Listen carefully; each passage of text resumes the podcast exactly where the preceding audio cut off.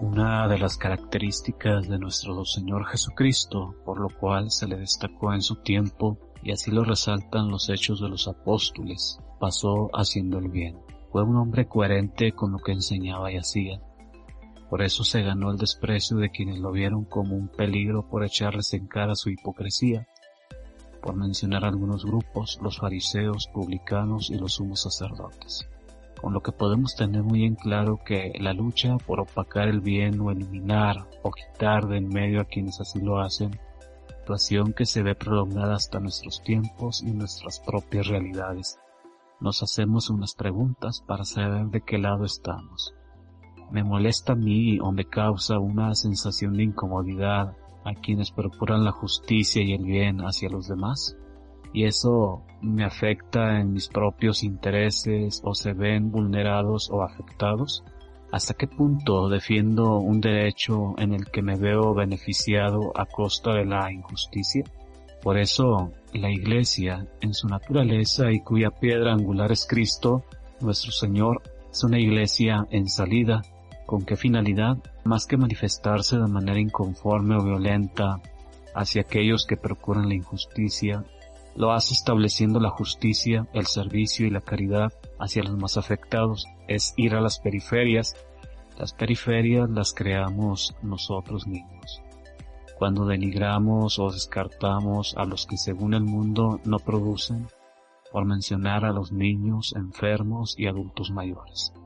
Lo mismo, en mi hogar, en mi trabajo, puedo descartar a los más insignificantes a los ojos de los demás, aquellos que no destacan. También hay estrategias que son promovidas por organismos o instituciones que promueven la cultura de la muerte, contrarios a los valores que Jesús promovió y la iglesia misma promueve y sostiene, porque para Jesús todos tenían dignidad, incluyendo a los pecadores. Por lo tanto, la iglesia, imagen de Cristo, se pronuncia por los derechos de los demás no es una iglesia excluyente, sino incluyente.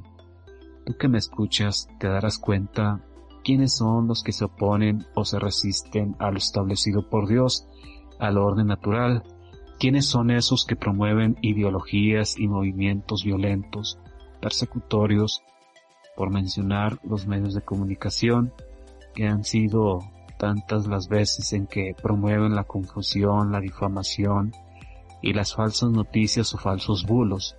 Si tú eres un católico bien leído y conocedor de la tradición, de la escritura y de la doctrina de la iglesia, te formarás un criterio suficiente para poner en tela de juicio todo aquello que se publica o se dice en contra de la misma iglesia y contra sus representantes encabezado por el Papa Francisco.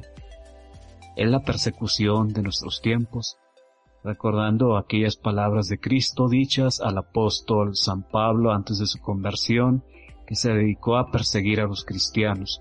Saulo, Saulo, ¿por qué me persigues?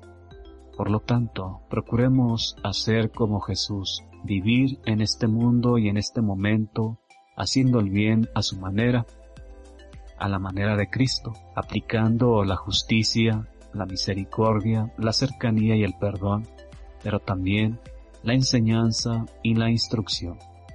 Se compadeció de ellos, pues andaban como ovejas sin pastor, y se puso a enseñarles. Si nuestra vida y comportamiento va de acuerdo a nuestra naturaleza de hijos de Dios por nuestro bautismo, prepárate para la prueba, la persecución y el rechazo.